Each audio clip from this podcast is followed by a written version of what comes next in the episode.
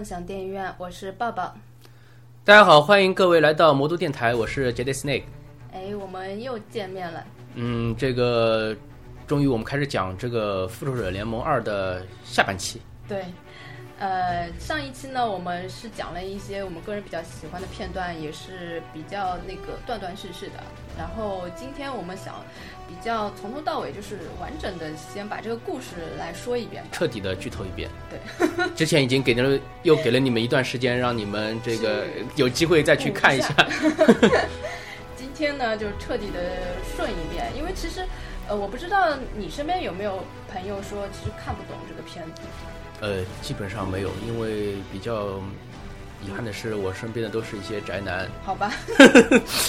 他们基本上看的比我还要透彻。好吧，因为我身边有很多朋友，有有些是说看到一半睡着了，我就觉得这这这打斗这么厉害，怎么会睡着呢？还有些就是说其实看了不是很明白，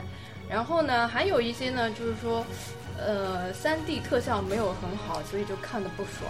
嗯，这个这个片子不是说这个片子就是从。阿凡达开始到现在，其实让我感觉三 D 效果很好的片子其实是很少的。嗯，呃，这部片子肯定也不算三 D 效果好的那那一波里面。对对对。这个尤其是我要说的就是这个像，呃，复联一，因为三 D 电影我感觉它总体来说偏暗，尤其是国内的影院它这个更加暗。然后复联一里面很多宇宙的场景，包括最后灭霸那个彩蛋，我基本上什么都看不见。啊，对，复联一有灭霸的彩蛋吗？对，复联一的结尾不是灭霸出来的吗？复联一，哎，我我忘了，我只记得最后一个镜头是 钢铁侠跟绿巨人幽会去了。不是，那那那个是那个是最后那个彩蛋，就是整个整个就是呃片尾的那个那个字幕都放完之后是最后一个，然后这个彩蛋其实是国内是剪掉的，是是没有没有上，因为它是个搞笑的彩蛋嘛，可能是最后再加的，就是。所有的复仇者联盟的成员在那个那个烤烤肉店里面在吃那个烤肉，就在那没有台词的那那个一段，可能就几秒钟。嗯，然后之前那个就是一个一个就是正片的一个彩蛋是就是呃一个外外星人就是那个奇塔瑞人，他他在那边在一个像陨石一样的地方跟前面他的主子说，就是地球人实在是太强了，他们。他们有这个，就是这这个也不说是复仇者联盟了，就是说有这批人在的话，我们没有办法再继续进攻之类的，就是说，然后镜头拉过去就看这个组织的时候，这这个这个这个头目到底是谁的时候，他就是回了一下头，看到一个很经典的灭霸的下巴，然后嘴角在微笑。其实我当时是就连他的嘴角都没看，就只看到一个下巴是紫颜色的。那可能，然后，然后，然后我后来是重新看那个碟片的时候，因为是那个在电视里面嘛，就是用家里的那个影碟机放的嘛，就是整个画面是亮的时候，就可以看到他整张脸，就是一个一个侧脸，就只是灭霸。那我估计啥都没有看到。然后这一次，其实我虽然三 D 效果我们国内的效果不是太好，但是还是希望大家选择好一点的电影院，因为这个区别也是非常大的。这次的话，所有的画面，整个画包括片尾的。灭霸彩蛋的画面都是很绚丽的、很亮的，嗯，没有什么没有什么太暗的这种 这种画面。但是这一次的就是字幕结束之后没有第二个彩蛋了。呃，这这次因为全球都没有，就就只就好像有一句话，呃，就就是就只有那个灭霸这一个彩蛋，就是他去拿了那个无限手套，说我亲自出马这个。嗯，对，所以就又让很多观众不满，居然只有一个彩蛋。那其实那个第一部的时候，那个最后一个。也是临时帮他加上去的一个搞笑的搞笑的彩蛋，但是那个彩蛋挺有意思的，好吧？那我们今天这个第二期的节目怎么聊呢？就还是像我们刚刚说的，就把整个故事完整的顺一下啊。好，我们彻底的剧透一下。嗯嗯，你来吧，你看的比较透彻，看出来了。其实他之前就是呃预告片里面也有过的一个雪地里面的战斗。嗯，呃。他们去打那个那那那个叫什么男爵的那个城堡。呃，这个就这个开头是紧接着美队二的故事延续下来的。呃，可以按照整个电影的话，可以应该是这样算，因为是美队二里面是九头蛇，对，它浮出水面了，嗯，然后把那个神盾局基本上就是全部都毁掉了，然后，呃，就是复联一里面搜集到的那些奇塔瑞人，包括洛基的那根权杖，那那那些那些那些外星的装备，全部都被九头蛇给就是抢走了。嗯呃，包括就是那根权杖的话，它提炼出了里面的一些特有特有的元素，去它就是专门去创造那种超能人做实验，然后唯一成功的就是这对双胞胎，嗯其他的都失败了。这个大家可以在那个呃它的前传漫画，就复联二的前传漫画里面可以看到有有有这么一段就是解释。其实，在这个美队二的彩蛋里面也有出现这对对，双胞胎。双胞胎也已经出现了。嗯呃，然后反正就是雪地里面大战嘛，呃，基本上就是把那个预告片里面雪地大战的作为一个扩充版，你可以看一下。然后里面呃有猩红女巫和快银他们的一个能力的一个介绍。嗯，那但是我这里有一个疑问，就是在雪地大战的时候嘛，就是其中有一个镜头，就是呃钢铁军团里面的其中几个就是钢铁人，他去疏散这个群众，对，然后被群众砸了，这是为什么呀？因为呃这个是怎么说呢？就是解释为就是钢铁侠那个时候已经是作为就像就像一个美国的这种象征一样的。对，应该很受爱戴啊，尤其尤其是是纽约之战但是但是这个国家不是不是美国，它是一个中东地区的国家，就他不认识他们吗？不是不认识他们，他们可能就是对美国人这种有仇视啊，是。这个意思吗？呃，是这样，你你可以看到有一个镜头是在就是城市那边旁边有一堵这种涂鸦墙，嗯，上面画了各种各样的钢铁侠，然后这种脸、啊啊脸上都是被涂鸦掉，就是说他就是从侧面反映出这个城市里面的民众对就是钢铁侠是反感的。我就觉得这一点非常奇怪啊！照道理应该他们都很喜欢他，而且他是来保护他们的嘛。复仇者联盟不是就是漫威整个世界里面不同的国家，他们对超级英雄的态度是不一样的。好吧，这是我就是就是就是像万磁王他他自己有建立一个变种人的国度，嗯，就里面的都是以变种人为就是为上的这种变变种人在里面就是生活的，然后普通人的话就是就是没法在里面活下去的。然后这样像那个神奇四侠的里面的反派，像那个叫什么 Doctor Doom 毁呃毁毁灭博士。他是他自己也是建立了国家，然后他在里面，他虽然是作为反派，但是他在这个国家里面是经营的相当好的，里面的人老百姓是相当爱戴爱戴他的。所以说，每个国家 里面的这个人物的，就是老百姓的，他们的态度是不一样的。所以，所以那个有一次是在两千年初的时候，很经典，就是 DC 和漫威他们呃合画了一次，就是 DC 的正义联盟对 VS 这个复仇者联盟这样一个漫画。对打吗？呃，里里面有很多这种经典的，就是对打啊，包括一起合作啊这种这种场景。然后他们到了互相的这个世界的时候是看不惯的，因为嗯复仇者联盟觉得那个超人的他们这个世界里面超级英雄很强，嗯，他们等于是像变变相的，就是统治了整个世界。呃，就像超人是在大都市里面就像神一样的存在，嗯，呃，然后然后包括就是像那个神曲女郎啊，像海皇啊之类的，都是统统一了统统治了整个国度，就是这样的一个存在。他们觉得他们是一种超级英雄的独裁者。然后当超人和蝙蝠侠他们到那个复仇者联盟这个世界的时候，他们发觉这个世界是就是战争。战乱是很严重的，就是说他们他们觉得他们作为超级英雄完全没有尽到他们超级英雄的这个 这个职责，就是说这个世界根本就没有和平存在的，就是一塌糊涂的。所以说就是可以看到，就是漫威宇宙它这里面它的特点就是说，超级英雄它只代表的是一部分的一部分人的这种喜好，有有的地方就是完全就是看不惯你。哦，所以这个片子，因为它这雪宝这一战是一上来的头一段，连字幕就是连标题都还没出来，我就有一个镜头我就看不懂，我就想，why 为什么会这样呢？好吧，那你继续。你就是，这其实是像一个片头的一个短片一样嘛，嗯他们在那边就是进行作战，然后把每个人其实合作啊、能力啊，基本上都展示了一下。呃，像小试牛刀嘛，这是整部影片四大混战里面的第一第一大第一个混战，每个人都把自己的能力就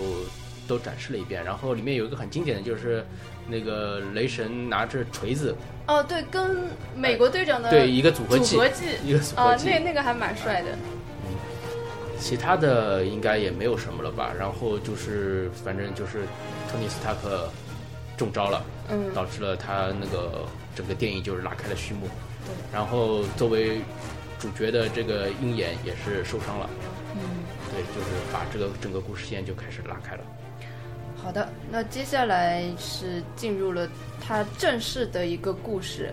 然后就是，嗯，要么讲讲这个托尼斯塔克他是就是他创造的这个奥创，他的一个初衷是为了让这个人工智能来保护地球嘛，但是创造出来之后，这个奥创他通过自己的就是归纳认知，他觉得人类才是最大的威胁，所以他反而要先把人类给消灭了，才能维护世界和平。所以就是他，他就是这个设定是很多很多科幻片里面都会有的一个，就是对人工智能的一个恐惧。对，嗯。这个其实奥创当时还是个半成品，嗯。就是它里面就是托尼斯塔克说的嘛，就是说我们只有三天的时间来研究这个这这个权杖，之后就要把它还给雷神了，然后嗯。他们就在那边紧赶慢赶，但是最后还是来不及。托尼斯塔克说：“我只能先去参加派对了。对 所以这时候还是个半成品，他可能就是在里面还没有把他一些这种像阿西莫夫的这种机器人三大定律啊之类的这种法则哦给它植入进去。对 对所以对，可能是。嗯所以，所以就是没有想到他这个人工智能会这么强大，一下子他就开始自提我学。前的觉觉醒，他就是他不是让加维斯去帮他，就是不断的去重启，看看有没有什么办法可以让他就是启动嘛。嗯结果到了第七十六次还是第七十七次的时候，一下子成功了。嗯。所以奥创就一下子就觉醒了。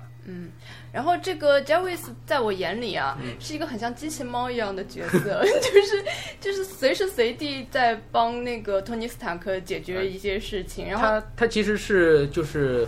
呃，他是他托尼斯塔克的父亲 Howard 斯纳呃 Stark 的，就是管家，当时是真人，就真的是有这个人的。哦是吗？，对，就是就是就是因为二战那个时候刚刚结束的那时候，科技没有那么发达，没有什么人工智能的嘛，就是就是他就是请了一个真人的一个管家，哦，就是相当的一个谦卑，一一个一个和善的一个人，然后帮呃 Howard Stark 就是做很多事情嘛，也是服侍他的。然后可能就是小时候 Tony Stark 也是好也是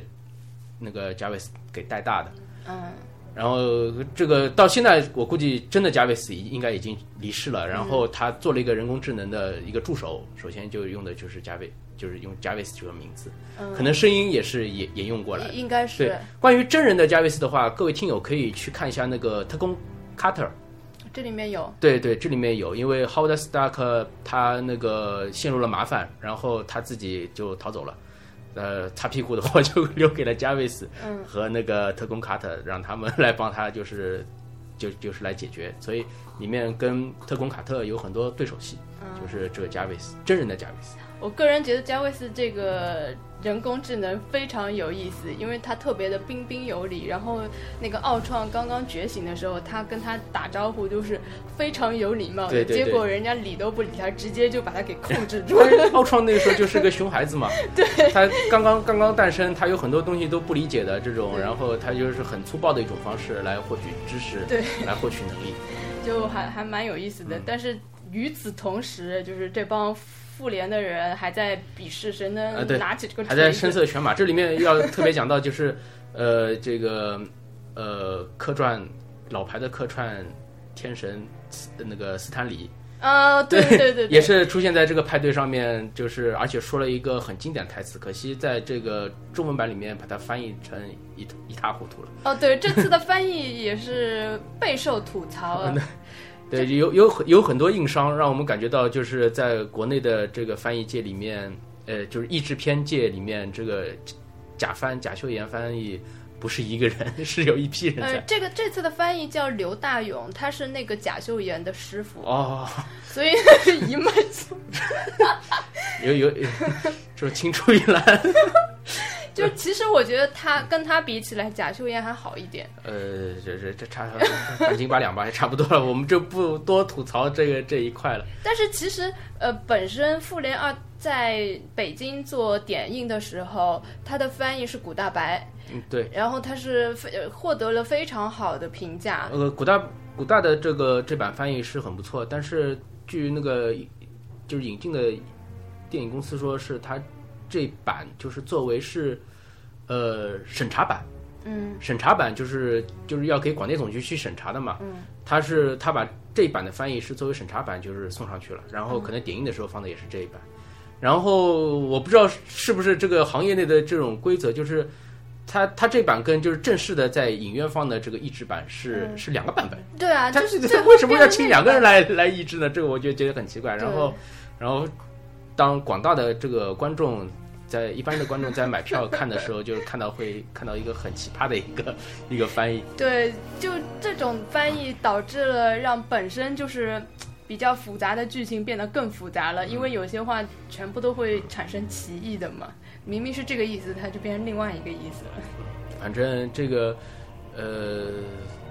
这个以后有机会，大家如果说真的喜欢这部电影的话，就买一买一个它的这种像蓝第九一样的这种蓝光呃 DVD 啊，那个蓝光碟也可以，嗯到时候再看吧。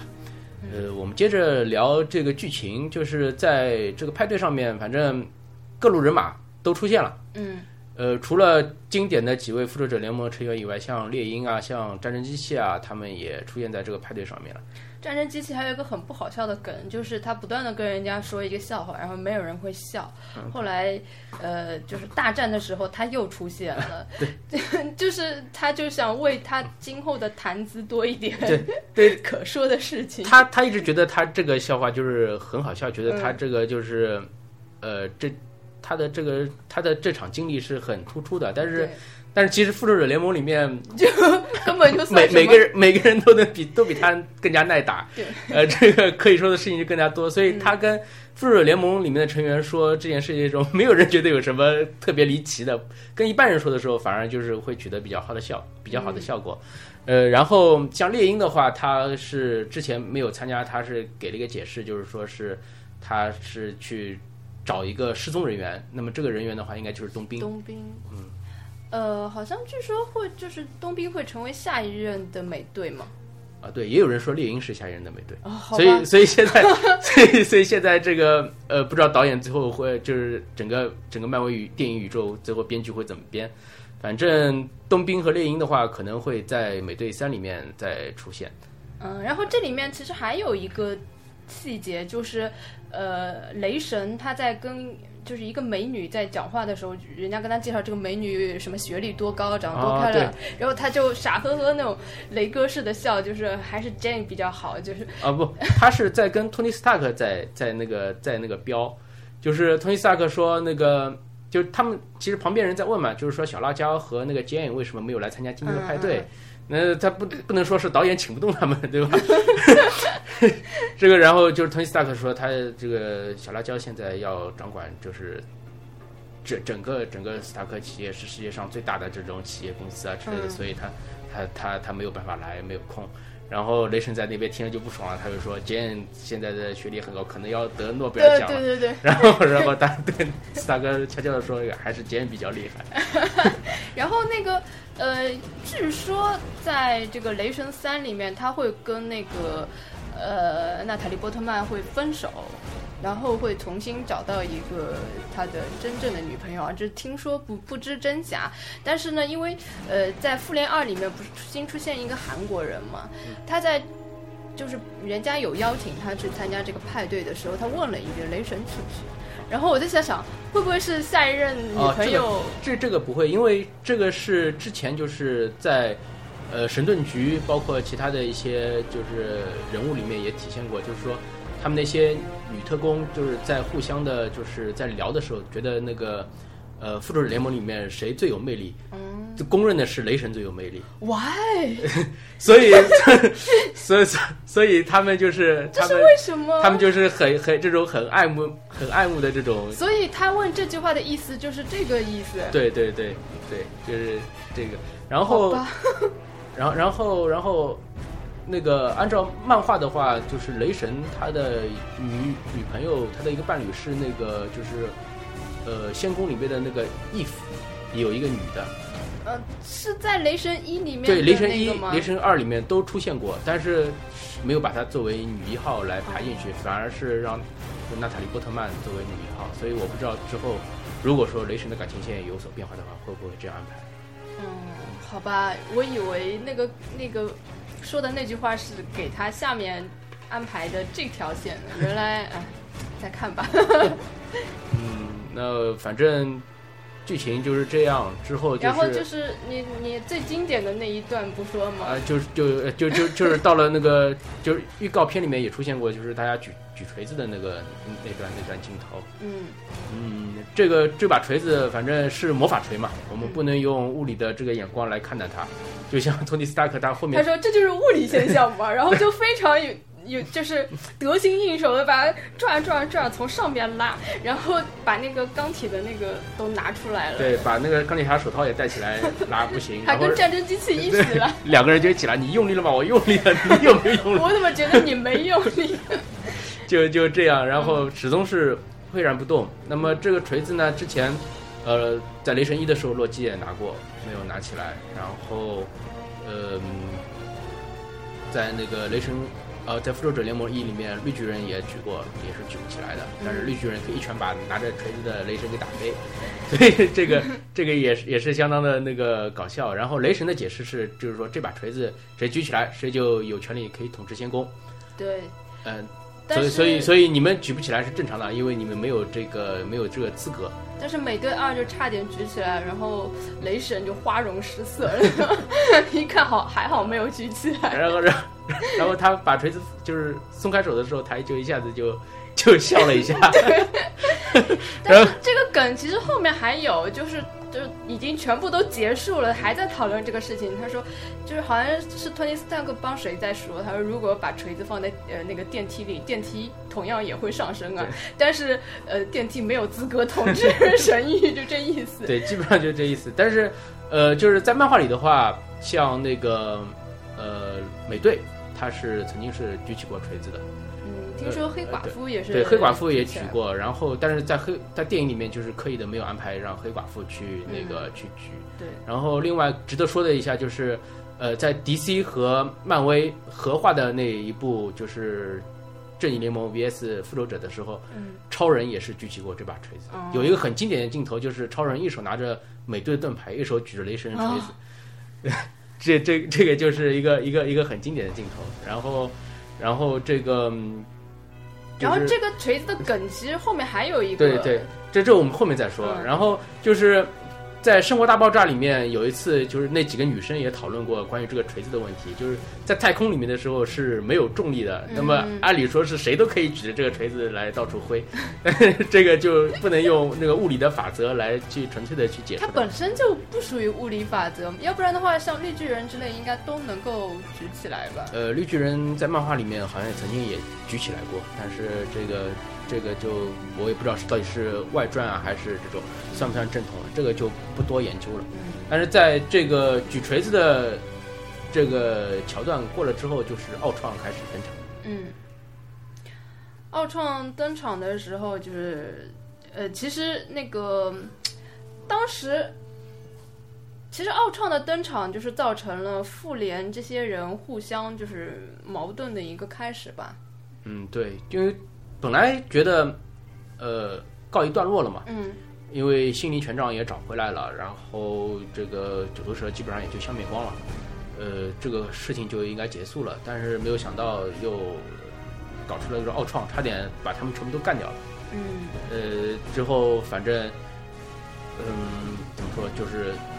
突然发觉世界上又出现了这样一个大的 boss，然后他是生活在互联网上面的，你杀掉这个，那边他还可以再无限的复制。所以觉得很头大，然后它到底是本体是在哪里，你也不知道。对，其实奥创的这个想法，就让我觉得很像，就是呃，德普之前的一部电影《超验骇客》，他也是活在互联网里面的，然后他可以就是随时随地就是想到哪里就到哪里嘛。对，所以原则就是原则上来说，他是。嗯，消灭不了的，因为他没有肉身嘛。但是我觉得很奇怪，就是其实他本身是很无敌的，但是他非要去为自己搞一个肉身，然后搞一个肉身，还是就是用人类的组织跟他找的那个什么什么钛金啊什么的合在一起。这样的话，他既有了肉身，还有了人类的思维，就是可以本身他可以无视这个猩红女巫的技能的。现在就是猩红女巫已经可以就是。在他有了肉肉身之后，就可以窥探他的思想了吗？我觉得反而变弱了。这个 bug 我也没有仔细的考虑过，但是我觉得，呃，他肯定也是有他自己的想法的嘛。他其实，嗯，怎么说？他有一个，他有一个很纠结的这种像恋父情节一样的。他他自己的潜意识里面，他是他是就像史塔克之子一样的一种感觉，哎，对对，但是他又很刻意的去排斥这种这种情感。对对对，所以说就很矛盾，所以他就会做出很多这种。呃，稀奇古怪，让常人不能理解的这种。对，其实我觉得他是一个小别扭，因为他在就是他不是去找那个就就是那个什么生产美队盾牌的那个那那个 Cloud，就是那个就是那个叫什么安迪瑟瑟金斯演演的那个什么，反正哎对对，就世界上最坚固的一种金属嘛。他在找这个的时候，就是他说的话，然后那个。呃，那个人跟他说：“哎呀，你说话跟托尼斯坦克好像。”然后他就瞬间就被激怒了。然后我就觉得他自己都没有意识到，他自己其实某一方面跟托尼斯坦克是很像的。他的 他的他的这个情感方面，他还是有缺陷的。对，包括猩红女巫还说，就是嗯，这个奥创是托尼斯坦克生产出来的。你觉得，嗯，他？因为他说他是分不清毁灭世界跟保护世界的这个区别嘛，对，你也不想想他是谁造出来的，对 对，就还蛮好玩的。这个包括幻视，他也他也吐槽过嘛，就是说这个这个就是奥创是是烦着你的，就是跟斯塔克说，这当中也也点到过一句，这个我们反正后面再说吧。他包括他后续还有很多潜意识的动作里面，都是涉及到跟斯塔克就是有这种。恋父的这种情节在，恋父好吧？呃，就是反正他们就是在网络上找嘛，想找这个奥创到底在哪里。最后就是呃，发现他好像是到非洲去找那个震惊去了。嗯，呃，是是是，我也不知道是什么，反正就是哦，对，就就就就是这段，就是去找去找震惊去了。然后然后他们就到了非洲那个一一个集装箱的那个一个船上面，就是。安迪·瑟金斯演的那个 Cloud，他是作为一个像这种，呃，怎么说呢，就是雇佣军的头子一样，他在那边经营的这种就是震惊的，他垄断了震惊的生意嘛。嗯。然后奥创就去去找他要买震惊，然后 很很经典的就是说。这个这个东西很贵，嗯，大概一罐就是几亿几亿的钱，反正然后然后他就直接就是瞬间就打仗给，就是不停的咣咣咣咣咣给他打钱。然后就是这里面其实还有一点就是那个很多人都不知道这个金属是什么金属嘛，然后只有美队跟那个托尼斯坦克就会心一笑嘛，因为美队是就托尼斯坦克的父亲的一一个实验品吧，就是就是。那个美队一的时候就说到过，就是 Howard Stark 他当时是给美队做这个盾牌的时候，就跟他说，呃，这个盾牌是叫什么吸音金，嗯，震金是这种陨石上面掉下来的一个金属，让全世界就这么一点给你做这个盾牌了。但没有想到现在又 有这么多出现了，所以这也是漫威电影宇宙的一个一个一个 bug 之一，也不知道他以后是怎么解释。呃，然后，嗯，这一段里面。就是说，这个金属反正有有很多特别的地方嘛。你们看这个盾牌怎么打都打不坏，就就知道了。这个具体的、具体的，反正我这边也不是很清楚，它到底是。他是说，这个盾牌可以反射一切，就是。一切就是有机物质，就是所有的宇宙宇宙力量吧，好像是，然后是无坚不摧的。呃，这个反正就让我想起了这个卖卖卖世界上最锋利的矛和世界上最坚固的盾那那 那个那个那个故事。这个这个就不多纠结了，反正是一个很厉害的金属。然后奥创也想用这个金属来做点事情，所以他就去非洲那边找了这个 Cloud。这克劳就是呃，之后漫威宇宙第三阶段的时候，黑豹的一个里面应该算是一个反派，他的手被奥创给砍断了。这个砍手的镜头也是相当经典，因为呃，大家知道这个漫威和漫威的宇宙系列和这个就是星战系列现在都是在迪士尼旗下的嘛，所以漫威这边为了向星战整个系列致敬，它的第二宇宙里面都有砍手的这个镜头。从那钢铁侠三，呃，那个美队二，包括银河护卫队，以及到现在的这一部就是复联二里面，都有这个砍手手被砍掉的这个镜头。好吧，这是一包括雷神二，雷神二里面也有，所以 所以这算是一个是一个向星战的致敬。然后这那个那个锁喉梗呢？它算是什么？锁锁喉梗就不知道。好吧，呃，所以这个 Cloud 它是手被砍掉了。呃，因为按照他的漫画里面的话，他是在右手上面装了一个像声波炮一样的东西。嗯，呃，他是他是那个黑豹的一个黑豹系列的一个经典的反派，所以我们将将来在宇宙的第三阶段的时候看黑豹电影，估计还会有这个安迪瑟金斯的他的这个演出。嗯，黑豹就是也有可能会加入到复联里面。嗯，对，看他之后几年的这个片酬 会不会涨得太离谱？如果不离谱的话，就会加进去。好吧，嗯，那接下来就是那个，哎，接下接下来是什么了？接下来就是他们一场混战，然后猩红女巫就是趁机把所有基本上是所有的复仇者都都给那个神经都是污染了一遍，让他们看到了各种各样的幻象，然后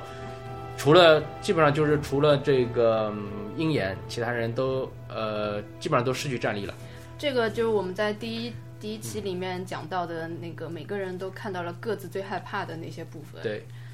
嗯，反正又经过一系列的混战嘛，这是这个整个复仇者联盟二四大混战里面的第二第二场。嗯，呃战役，然后打完之后，他们就到了那个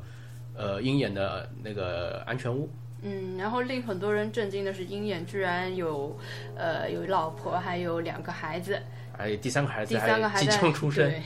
呃，这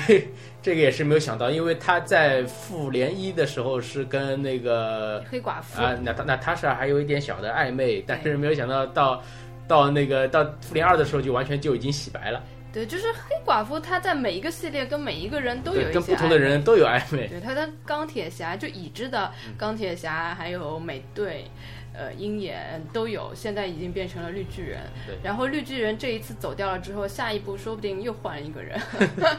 这个就不清楚了。这个反正到了这一段里面，因为呃，乔斯韦登安排这一段的时候，漫威其实是很不满意的，但是乔斯韦登他自己很坚决的要把这一段给留下来。呃，你个人喜欢这一段吗？呃，我觉得这一段的话，如果说真的有朋友看电影睡着的话，我就在这一段睡着的话，我也不喜欢这一段，我觉得特别多余。但是如果就是我为他找了一个借口嘛，如果说就是鹰眼从此要一个完美的落幕的话，他加这一段我就原谅他了，因为他要给他一个理由，他为什么要走嘛，那我就原谅他了。嗯基本上也是给 Nick Fury 一个机会，让他在这边稍微打了一点小酱油。嗯，然后我就是另就在这同时有另外一个线索，就是绿巨人跟那个黑寡妇。其实这一段我也不喜欢，个人的。呃，也 也一般吧，这个反正反正知道他们两个人肯定是长久不了的，这个呃，但是导演是要这样安排的嘛，可以有他自己的考虑。其实他们的感情根本就是很突兀的，莫名其妙就好上了。但是他给他编了一个理由，就是大家都是。嗯，就是异类，都是都不能生育啊，所以就都是都是怪物嘛。对，所以就惺惺相惜了。就是除此之外，他们两个为什么会喜欢上，真的是蛮牵强的。所以这一段我也不是很喜欢。但是呢，他也是等于是给绿巨人最后一个出场吧，给他安排了一点情节，然后让他可以完美的离去。那我也就原谅他了。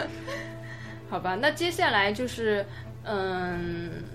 反正他们又经过了这个仔细分析之后，发现奥创可能会到韩国去整容。其实，呃，为什他其实，在跟那个钢铁侠那时候第一次碰面对打的时候，你有没有发现，其实奥创的肉身还是蛮弱的，就打不过钢铁侠。呃，没有太大的注意，因为基本上就是砰砰砰、乒乒乒。因为我感觉是的，根本打不过他，所以他要加强自己的肉身。我觉得他是因为这个去给自己造肉身，他想要找那个就是韩国人去把那个人体细胞跟他的那个什么钢什么的什么筋组合在一起，然后然后想塑造一个非常强大的肉身，就没想到搞到一半的时候被黑寡妇给劫走了。嗯这个反正当中这段之后，就是青红女巫和快银也被洗白了，嗯这算是加入了这个复仇者联盟这一块。然后，韩国这段是四大混战里面的第三段，也是一段公路戏。嗯呃，里面那个主要是主要是黑寡妇和尾队吧，在那边在在在那边有一场这种像飙车的这种追逐戏一样。对但这一段打的算是比较弱的一点，对对对，因为雷神没有参加，然后其他的人发挥的也不是很大，像浩克好像也没有参加。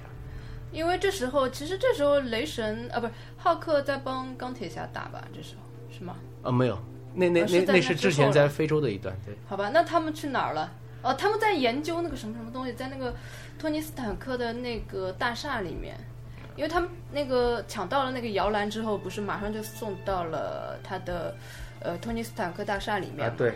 然后就是把这个奥创的半成品植入了加维斯的意识，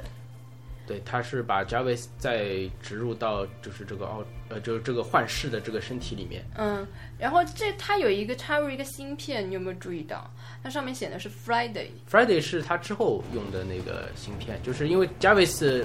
不再是他的那个人工智能了嘛，嗯他那个使用钢铁侠这套装甲的话，他需要有一个人工智能助手，所以他用了 Friday。啊，这这这这是这是之后的那个，我们我们先说之前的吧，好的，就是在在那个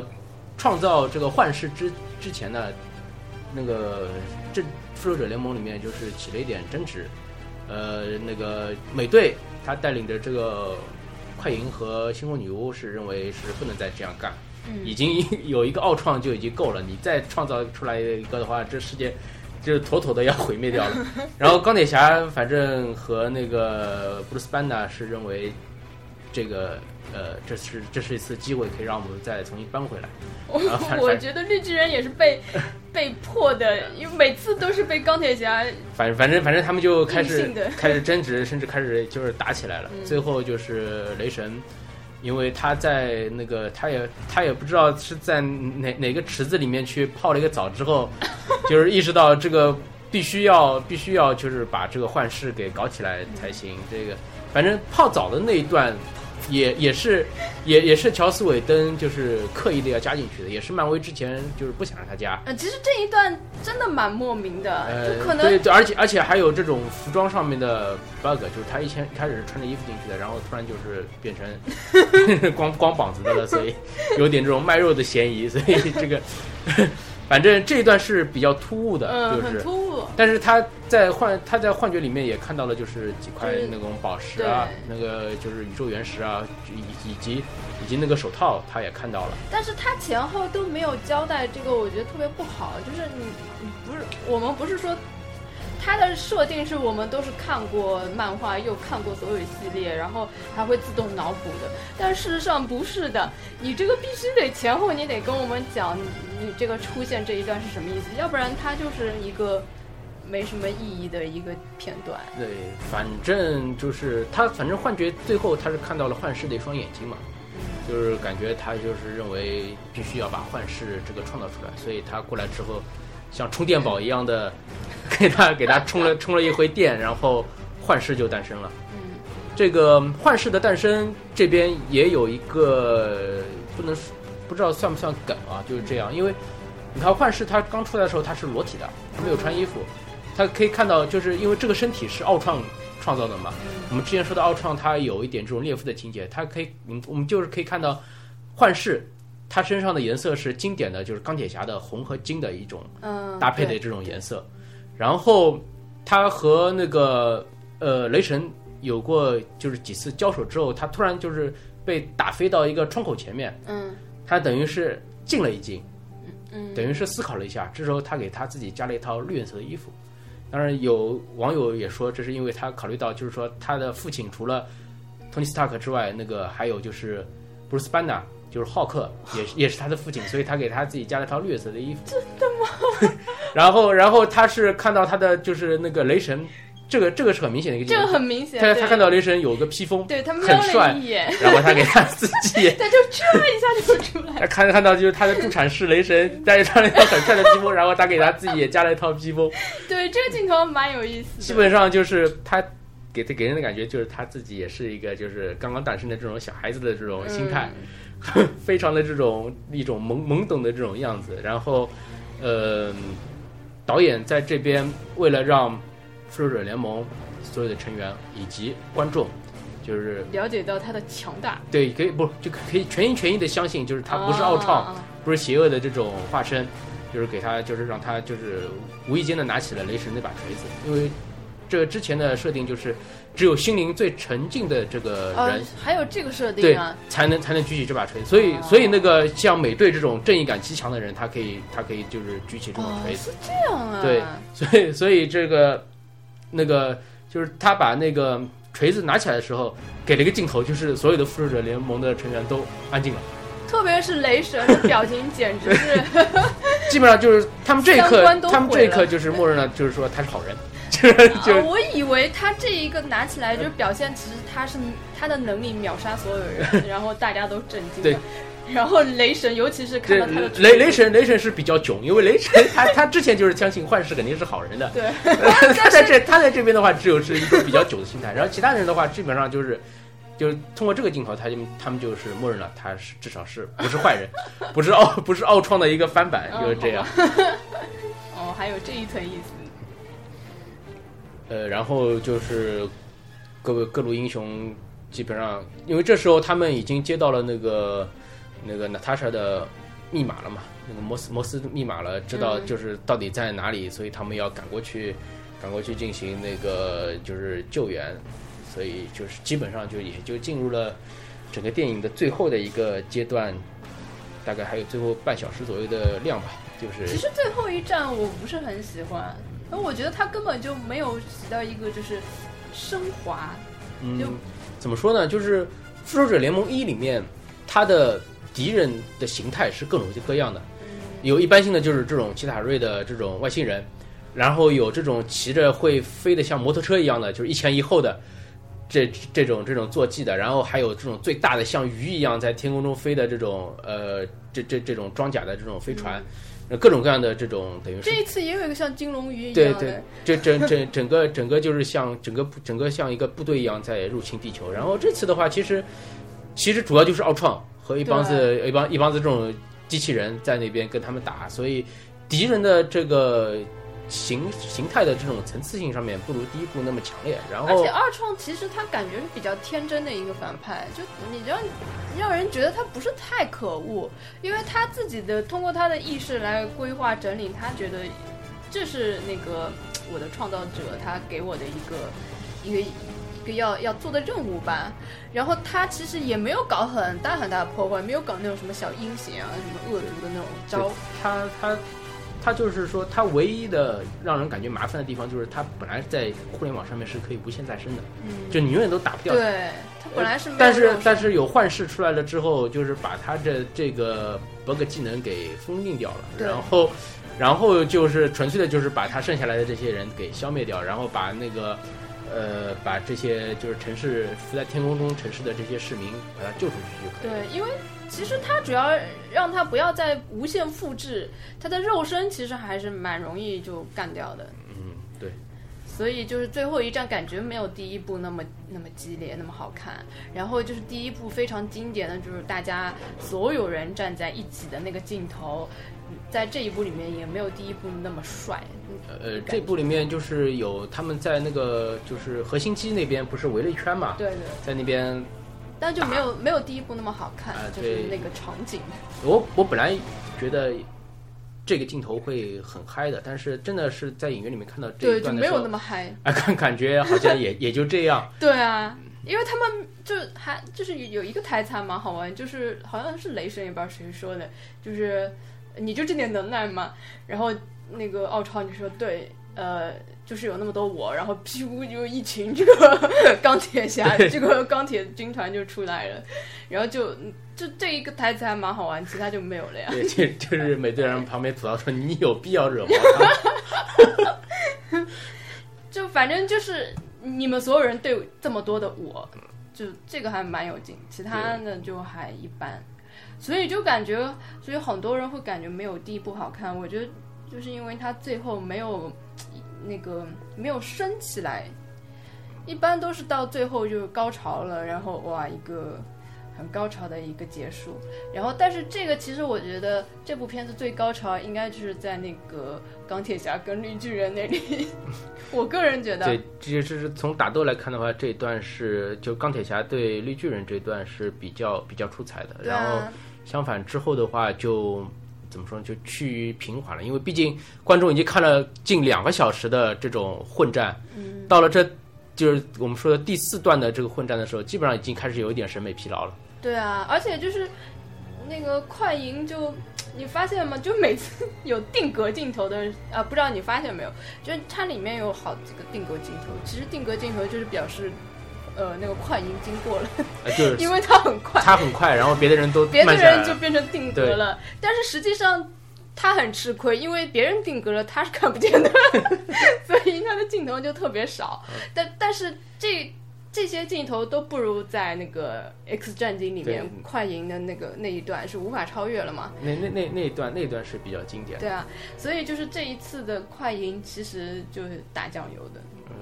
这个也没有办法了，都已经拍成这样。嗯，就反正导演也不大想拍他们两个，所以呃对就随便。据说也是因为版权的原因，有有有有两有两种说法，一种说是这个演快银的这个演员就是说不想再续约了，呃，他他本来就是不怎么想拍，不怎么想就是演快银这个角色，然后因为因为某些原因他参加进来了，他后来后面就不想拍了，因为他觉得漫威这边的这个呃拍摄的强度他他不喜欢，是这样的。然后还有一种说法就是还是因为版权的原因，因为毕竟那个 X 战警这边也有快银嘛，嗯这这边这边再出现快银的话，可能多多少少会涉及到一些这种法律上面的问题，所以干脆就把它就给去掉。我觉得应该是第二个原因吧。嗯，这个反正真相就不知道了，因为这部电影里面，呃从现在的一些舆论的这些反应来看，呃，漫威公司反正呃被诟病的也挺多的，因为他好像干涉的比较多一点。然后，呃，当中也有就是比如说乔斯韦登，他本来想把蜘蛛侠也加进去的。嗯，呃，这个我反正最后最后再说吧。这个呃 反正漫威这边也不让他加，就这这样的一个意思。哎，还不让他加呀？好吧，他受到了好多限制的感觉。对，是是受到了很多限制，因为他他他作为一个很有才华的导演，他有很多自己的这种想法嘛。然后，呃，有有的有的镜头就是可能会涉及到整个系列的一个连贯性，就是漫威公司就不让他加。有的嘛是因为。呃，可能就是漫威公司，他就出于自己本来就不不喜欢这样的这样的一种叙事方式，可能就不让他加，就这样。嗯、我自己感觉看的时候，就是受到很多他想，因为他想把各个系列连接在一起，所以导致这个片子会为，比如说为下一步埋伏笔啊，或为了连接某一些人物做下的一些牺牲，这还是看得到痕迹的。对这没办法，因为漫威他是想要把所有所有的英雄都连接在一起，这必须有各种他，他既要考虑到就是整个电影的系列，对他同时也希望就是说每部电影是个独立的电影，就是说一个观众他之前从来都没有看过之前的漫威电影的话，他看这一部他至少也能看下来，最多就是里面有一些梗他不知道。对，其实这个做的最成功的就是从复联一开始，有多少人其实都是从一但是再开始回顾。但是复联一里面它有很长的一段是铺垫，就是说像娜塔莎之类的，像 Nick Fury 啊，他去找每个人，嗯这是复联一里面有，而复联二没有的，就是说他比如说他去找绿巨人。嗯的他他去他去找美队，他把一个又一个的这个超级英雄，就是都都集结到他整个复仇者联盟这个这个团队中来，这是复联一花了很大的笔墨去塑造的一一段。我觉得这是必须的，因为，但是复联二的话就没有，他一上来的话就是大家都已经在这个团队里面就这样打了。嗯呃这里面呢还有一点就是。因为加了这个那个黑寡妇跟绿巨人的这一段，导致了呃这一部片子比上一部片子少的一个非常大的亮点，就是激情没有了，是你指的是什么激情？就是就是 CP 呀、哦，原先就是第一部最被腐女喜欢、被大部分人津津乐道的，就是谁跟谁的 CP 啊，像呃钢铁侠跟绿巨人啊，或者是钢铁侠跟那个呃美队的冤家小冤家，然后就是雷锤哥一对兄弟啊，就是有很多这种非常可爱的小小的搞笑的点，但是在这里面就全没有了。对，这这个好像也是，就像那个第一部里面 Coulson 的话，他这个很仰慕美队嘛，居嗯然 居然也也也被也被当做这个文章来炒作了。啊，对啊，所以就是这种很好玩的这种地方。对你说到这里，，我也想起来，就是同样是有人牺牲，这个第一部里面 Coulson 的这个。当当时是说他牺牲了嘛，嗯，也这个场面也比就是第二部里面快银的牺牲要感人很多。对啊，快银就一下就死了，然后也没什么交代，就好像就随便了，就让他死了。嗯，这个而且从目前的这个舆论形势来看，可能就是从官方的这个宣传口径来看，快银也不会在后续的这个电影里面再出现了，嗯，就是真真的是彻底的死掉了。就是个酱油嘛。所以就是这一次呢，我觉得他可能信息量真的比较大，所以他有很多东西他不能慢慢的讲，什么感感情的这种铺陈，他铺的不是很开，但是反而又加了两段，就让我们都觉得好像没有必要加进去的这个这些段落，可能。也就是我刚我们刚刚说的，就为了他之后的一些系列做铺垫，它所以导致的。他这个他这一步的话，有很多都是过渡，因为之前的话，像呃复联一看完之后，因为有灭霸出来嘛，嗯这个大家都觉得第二部可能就是讲跟灭霸的战斗了，嗯。结果他横生出来一个奥创，他，我觉得是不是他想把这个复联能够为了多拍几集，所以中间又加了一个这样的。呃，其实我觉得，就这个反派来说的话，呃漫威 漫威漫画里面不缺反派，你哪怕就是第二部里面真的是把灭霸给干掉了，你第三部的话肯定还能再找出更加经典的这个对手他要。升级啊，呃，升其实其实灭霸虽然说是漫威漫画里面一个比较强、比较经典的这个 BOSS，但是呃，其他其他比他更强、比他更经典的也有。呃，我是这样觉得，他复联一是纯粹的地球上的战争，是嗯纽约之战嘛。对，然后第呃复联二是全球性，全国全国都在战嘛。呃，复联二因为他打的比较夸张，他把整个城市都悬悬悬浮起来了。而且它不是全世界 全世界各地都有吗？不仅有纽约啊，还有还有韩国啊、意大利啊这个。那那那那那是那是那是之前的它就升级到了全球，然后到了复联三，它就升级到了宇宙啊对。可那可能肯定肯定会有这样的考虑。它应该是这样一步一步的吧，我估计是这样。接着说最后一段吧，嗯就是这场大战打完，然后绿巨人他等于是退隐了，嗯，呃，他自己就藏起来走了。藏起来了，不让别人找到了。然后那个鹰眼的话是回家抱孩子去了。嗯，呃，居然他居然之前说了那么多就是必死的这种话，这种看做了那么多这种必死的动作，居然还让他活下来了。呃，然后呃，反正 Tony Stark 是因为奥创这个事情，完全就是因为他而起的嘛。嗯他他呃自己也觉得有点不好意思，他就他也就离开了。呃，整个复仇者联盟等于有一点分崩离析的感觉，所以对，最后的时候，呃，这个美队又召集了一些，呃，之前不在复仇者联盟里面的人，像那个，呃，战争机器，像幻视，像猩红女巫，以及那个，呃，叫什么？还有一个谁？呃，猎鹰。我觉得幻视放在里面真的是有啊，不，那个战争机器放在里面真的是有一些不知道在干嘛的意思。战争机器在最后一战的时候也，也也想也想发飙一下的，说终于轮到我的时刻登场了。然后他还没有出手，这这他到那边的那几个机器人就被幻视全部都干掉了。啊，对啊，哎，这个也蛮搞笑的。这个呃，但是呃，就是美队三的话，呃，复仇者联盟里面可能还会有像蚁人，会有蜘蛛侠，美队三就有蚁人了吗？有 有蚁人这个演员已经到美队美队三的片场去了。啊就是说没有，当然没有看到他穿那套盔甲的那个样子啊，就是说他本人哦是、至少是探班性质的已经去了。那美队三搞的就变成必须要看。对，就是复仇者联盟二点五嘛，就是这样的然后，嗯，因为之前，呃，包括我们之前在年初录那个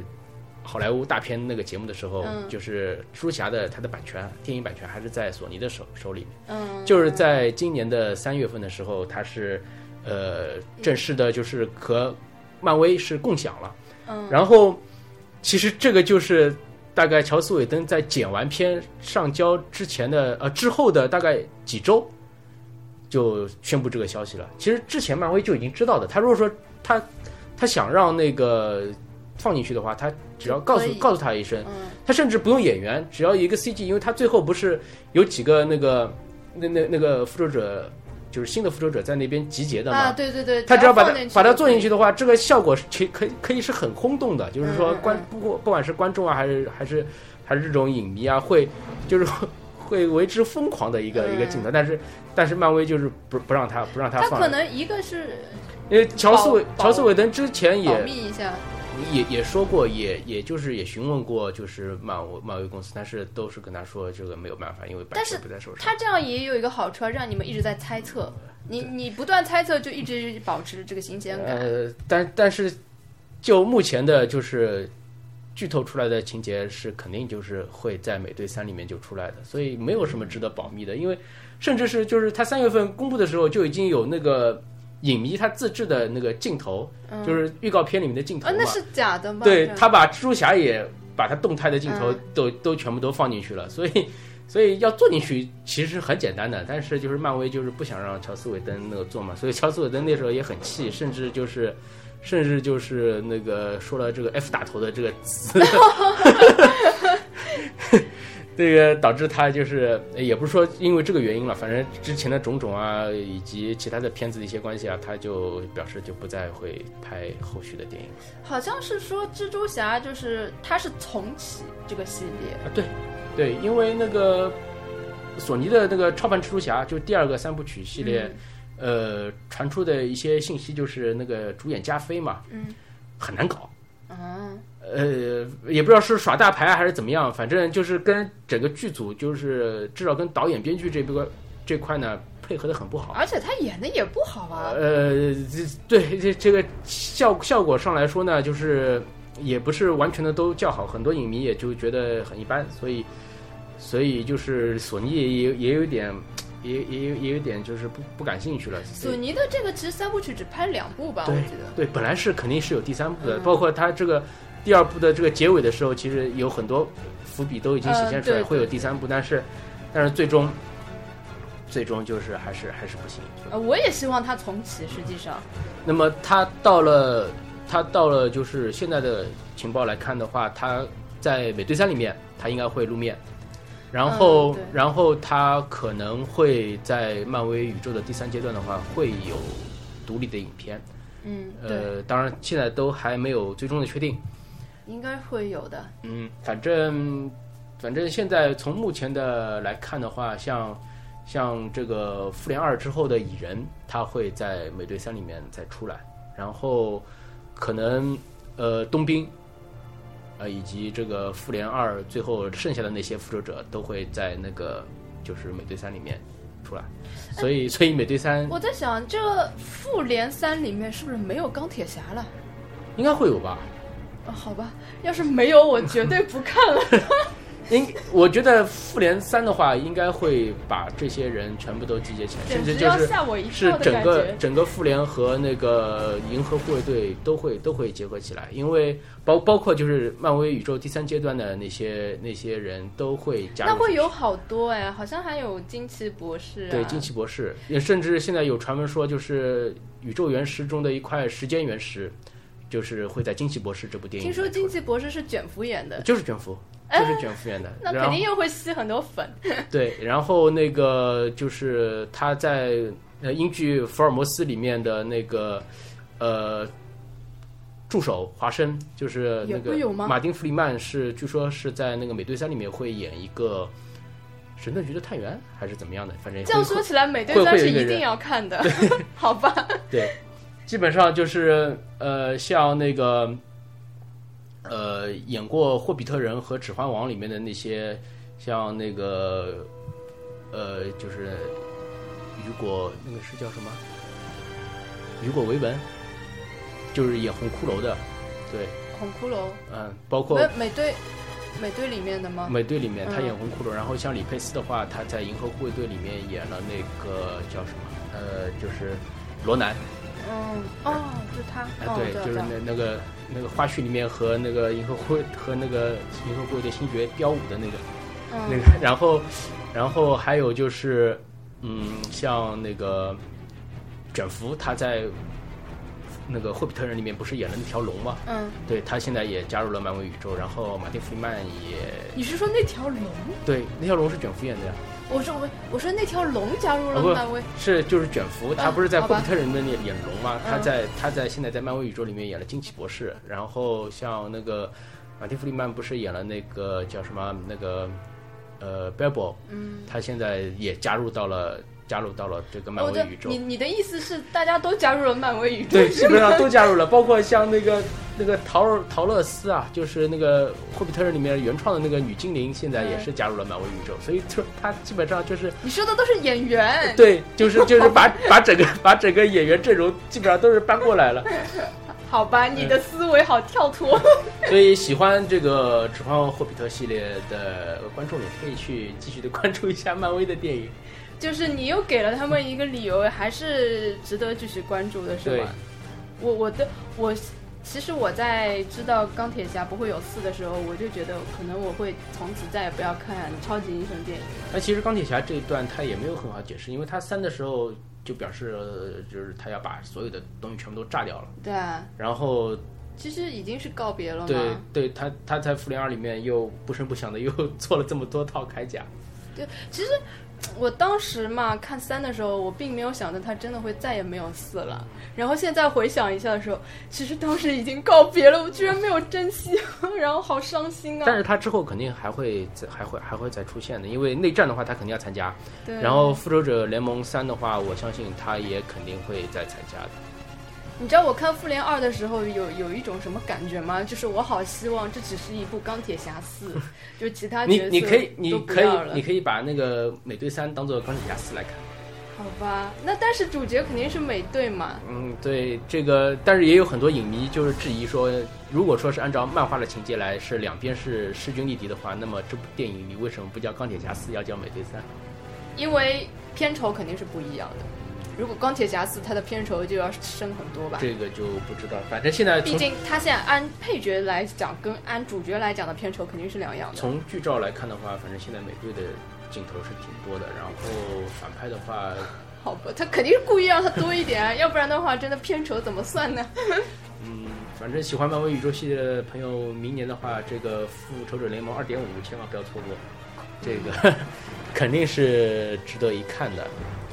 然后今年的话，下半年的蚁人其实也不错，因为我这现在看预告片的话，因为它可大可小嘛，嗯，它有一段很经典的镜头是他们就是他和一个反派在一辆玩具火车上面在对打，就是你看西部片啊，看什么这种，反正火车上面对战的话都是真实的火车，嗯。他在那边打，而这个这一段的话，哦。因为他们都是像蚂蚁一样大小嘛，嗯，都像昆虫这样大小，所以他们是在一辆玩具的火车，玩具的火车上面哦，那那视角还蛮独特的。因为他他比如说他可以在别人拿着手枪，他在那个手枪上面跑，然后、哦然后他因为可大可小，他有的时候会一下子把整个整个场景变得很很微观，因为他是一个很小的一个人，嗯然后然后一会儿又又自己又变大，就这样，所以这个这个视觉效果应该会很不错。这应该会挺好，挺好玩的吧？嗯但是我觉得还是要看那个主演他的表现了。我觉得嗯超级英雄跟就是演员非常有关系。从现在漫威宇宙的这个电影来说的话，我相信，因为漫威他自己已经拍出了自己一个套路的话，嗯，套路了嘛，那个不会差别太大，因为他现在限制导演限制的也很厉害，嗯，导演想有一点自我发挥的话，也被他卡得死死的。我觉得他限制那么多个，有点像就是迪士尼的风格。嗯，这个怎么说有利有弊吧？因为之前的话，呃，他做这个宇宙的第一第一阶段的时候，他用这个套路做的相当成功。嗯，然后，但是现在的话，有一些导演就又有点反弹，就觉得好像你管管实在管的实因为他被。迪士尼收购了之后，迪士尼肯定会有他的一套那个思路的嘛。然后迪士尼他是一定要为客服客户所服务的，所以他他的他所出来的片子一定要符合全年龄向的嘛，所以他可能会有很多的限制。所以这个是好也是不好。嗯反正到时候再看吧。嗯，好吧。那今天也聊了非常的多了，嗯，嗯，其实要聊漫威宇宙的话，有很多很多话可以聊。那等到下一次的超级英雄电影再说吧。我觉得我可能会聊美队三。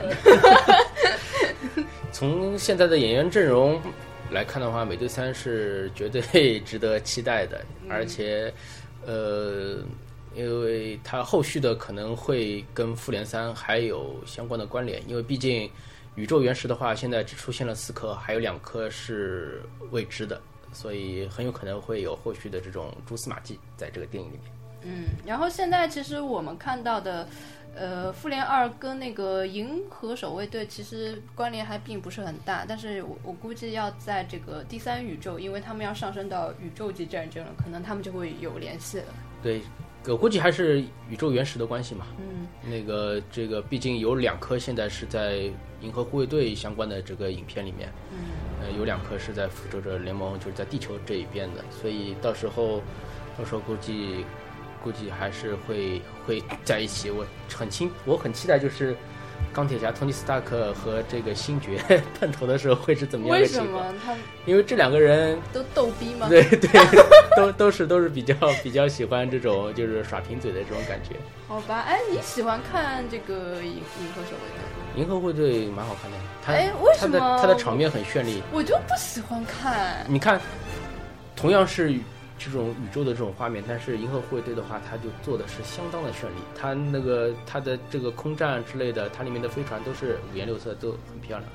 虽然说它的剧情上面有一些就是让人吐槽的地方，但是它整个系统来，就就整个整个剧情系统来说，还是还是可以的。我就觉得它的它的剧情其实非常简单。对，而且而且漏洞百出，他最后嗯把那个原石留在了一颗就是防空系统已经完全都被破坏掉的一颗星球上面。但是他的评价就口碑非常高，就属于漫威第二宇宙里面口碑最高的一部片子。嗯，它但是它有很多出乎让人出乎意料的地方。好吧，但是我个人觉得不是很好看。这个希望后续的漫威电影，包括《银河护卫队二》，会让你改变这个想法，因为呃，像美队一、雷神一，也有很多人认为这不是很好看，但是到了到到了第二部、第三部的时候，就可能会让观众更加引人入胜这种感觉。哎呀，我都准备要抛弃整个超级英雄系列了，现在又跟我说美队三里面还会有，哎，托尼斯塔克，那我只能为了他再看一下。这个大家也可以期待一下《雷神雷神三》，因为毕竟它有很多伏笔已经都埋在了这个《复仇者联，盟二》里面。我觉得雷神三应该是场面也很大，可能会最终就是引出就是这个呃《复仇者联盟三》，所以嗯后续的话，呃，大家可以稍微的期待一下。嗯嗯，今年是不是 DC 还会有一部要上？今年 DC 有吗？今年没有，是超人大战蝙蝠侠那是，明年，那是一六明年吗？对，明年的话有超人大战蝙蝠侠，我还蛮想看那个。还有那个那个叫什么？那个自杀小队，啊有有那个有那个演演那个全民公敌的那个叫什么黑人的那个什么？威尔史密斯，啊，威尔史密斯，对，是他。对，他在里面也演了角色，然后里哦面还有这个漫威很多经典经典的这种就是呃反派的这种角色会在里面，因为自杀小队本来就是一个鱼龙混杂的一个队伍，嗯嗯呃，到时候大家可以期待一下，因为我现在看了他一些的片场照和定妆照，跟那个漫画的还原度还是还是比较接近的。嗯嗯，到时候首先得看那个超人大战蝙蝠侠的表现如何，因为这一部据说是他们就是正义者联盟的第一部开启，对就从他开始要建立正义联盟。那如果看复联看腻了，你 就看看正义联盟算了。对，这个 DC 的这个电影可能呃黑暗黑暗的这种程度会更加高一些。然后我但是主要还是看演员，我觉得。但是之前之前的他的那个绿灯侠实在是让我太太失望了。对，对，绿灯侠是比较懒。好吧，那我们今天也说了非常多了。对，嗯，以后有机会再接着聊。对，这这不光是超级英雄这边，以后就有很多 很多可以聊的。这个对，其实今年真的有很多片子，因为我们在年初也讲了，嗯我发现我们年初讲的好多片子，呃，结果看下来表现都还蛮好的，除了有一部是超就是我没有预料到的，就是《王牌特工》。我那时候说不大喜欢看特工片嘛，结果它还是不错的。呃，他好像也是漫威的。What？对，所以他现在的你可以看到，他电影营销和炒作的手法也是一样的，包括像那个《超能陆战队》，你想《超能陆战队》，它可以，它之前在欧美市场已经上映了，然后它隔了很长时间，它在这中国市场上映，然后它还可以宣传的这么好，包括就是我们刚才没有说到，就是，嗯、托尼斯塔克不是他那个 Javis，他那个人工智能他不能用了吗？嗯他用了 Friday，嗯。然后他那个他那张人工智能的卡。嗯，旁边有一个呃旁旁边那个 Jessica 是是那个是另外一个漫画的梗，是跟那个奥创有关的，但是嗯。但他这个卡是跟《超能陆战队》里面给那个大白用的那个人工智能的卡的，就是那个款式是基本上是一样的。好像那个卡上有一个名字，就是就是那个男主的哥哥的名字，啊不不，那个不是吗？那个 Tadashi 那那那个是《超能陆战队》里面的那个那个梗，然后他旁边的有一张是是 Tadashi，我好像没有没有在《复联二》里面看到。就。是它有一个很类似的感觉，像是他名字对的，它旁边他都是手写的嘛，就就跟那个《超能陆战队》里面 Tadashi 的那张那个 AI 的那张啊，卡是，一是样的，然后款式也是一样，嗯。只不过是托尼斯塔克是照一下，然后嗯那个大白的话是直接就是插进去，嗯。然后都是用手手写的那个，然后它旁边其实有一张是 Jessica。